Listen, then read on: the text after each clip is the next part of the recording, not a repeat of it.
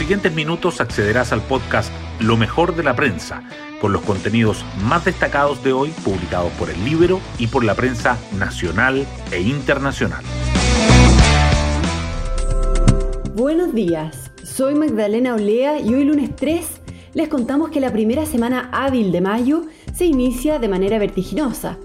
El adelanto del calendario de vacunación en el país debiese provocar más movimiento de personas en los centros destinados a inmunizar a la población, pero también la política tendrá más actividad. A partir del anuncio de Evelyn Matei de que oficialmente buscará competir en la primaria de Chile Vamos, se inició una soterrada campaña dentro de la UDI que durará dos semanas hasta que su Consejo General decida a quién o a quiénes inscribirá el 18 de mayo para esos comicios. En paralelo, el gobierno y la oposición democrática, liderada para estos efectos por Yana Proboste, discutirán los alcances del acuerdo de mínimos comunes anunciados el viernes. De aquí al fin de semana electoral del 15 y 16 de mayo no habrá tiempo que perder. Las portadas del día. Tras una semana donde el tercer retiro de fondos y la situación política generada por el debate de esa iniciativa acapararon los titulares, la pandemia de COVID-19 vuelve a ser el tema de apertura. El Mercurio destaca que 38 comunas de la región metropolitana muestran una caída en los casos activos, mientras que otras 14 siguen al alza. Y la tercera resalta que Salud ha cursado más de 26.000 multas sanitarias en la capital durante un año de pandemia.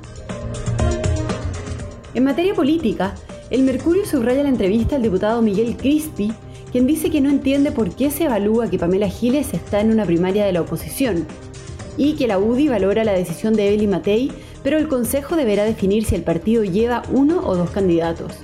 La tercera, en tanto, destaca que el gobierno ingresa el proyecto de salario mínimo con un reajuste nominal de 3,2% y que los diputados de la democracia cristiana al Partido Comunista se adelantan a la moneda con iniciativa de renta básica universal.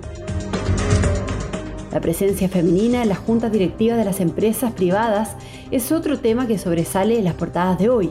El Mercurio dice que la participación de mujeres en directorios de firmas IPSA llega al 14% tras vivir un aumento en las juntas de accionistas de este año, pero la tercera agrega que las mujeres ocupan solo el 11,9% de los puestos en directorios en todas las empresas de la bolsa.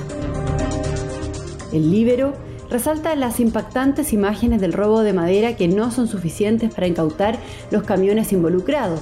El diario financiero titula que la CCU y sus socios demandan a filial de AVE InBev en Colombia por competencia desleal y logran sanción a favor. Temas del Libero.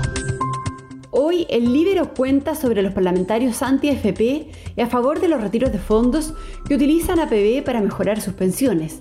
La periodista Francisca Escalona nos explica. Entrada la pandemia, un grupo de parlamentarios impulsó una serie de retiros a los fondos de pensiones. Los mismos han insistido en poner término al sistema de AFP desde hace más de una década. Sin embargo, diputados y senadores socialistas, comunistas del Partido por la Democracia e independientes cuentan con entre 249 a 6 millones de pesos en fondos APB. A través de este sistema se pueden ahorrar hasta 16 millones anuales en impuestos. Los senadores Girardi, de y Guiller, junto con los ex parlamentarios Gutiérrez y Carmona, son los que tienen mayor cantidad de fondos de ahorro previsional voluntario para mejorar sus pensiones y disminuir impuestos. Los parlamentarios anti-AFP aprovechan de igual forma los beneficios del sistema. Pueden encontrar la nota en www.ellibero.cl. Hoy destacamos de la prensa. El jueves se inició el desconfinamiento gradual de la capital, con 10 comunas avanzando a la fase 2 del plan paso a paso. Sin embargo, para que toda la capital salga del encierro, se necesitan mejores indicadores sanitarios a lo largo de todo el territorio. Los casos activos bajaron de 22.559 a 21.564 en una semana, pero hay diferencias significativas entre las comunas en indicadores como positividad e incidencia. Expertos lo atribuyen a un factor socioeconómico. El Ministerio de Salud ha cursado más de 26.000 multas por infringir las medidas sanitarias en la región metropolitana desde que comenzó la pandemia y hasta el 22 de abril pasado. En términos territoriales, Estación Central, Pudahuel, Santiago y Las Condes son las comunas donde se han abierto más sumarios sanitarios. En tanto, Carabineros ha detenido a poco más de 157.000 personas en Santiago. Tras una reunión con senadores de oposición, Yanna Proboste enfatizó en una renta básica universal. El ministro Juan José Osa dijo que más allá del nombre, se irá en ayuda de las familias afectadas. Los diputados desde la DC al Partido Comunista se adelantan a la moneda y anuncian iniciativas que buscan establecer un monto de salario equivalente a la línea de la pobreza mientras se mantenga la alerta sanitaria por la pandemia.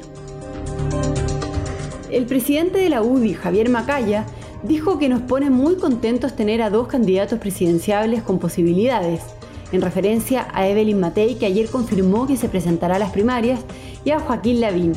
Recordó que el Consejo General del partido, convocado para el 17 de mayo, será el que zanjará si llevarán a uno o dos candidatos y quién será. Y nos vamos con el postre del día. El mundo vive la nueva edad de oro de la exploración espacial. Desde los años 60 no se veían tantos hitos seguidos. La irrupción de China y la presencia de los privados han impulsado la actividad cuyo destino más importante es Marte. Bueno, yo me despido, espero que hayan tenido un excelente fin de semana que tengan un buen comienzo de semana y nos volvemos a encontrar mañana en un nuevo podcast, Lo mejor de la prensa.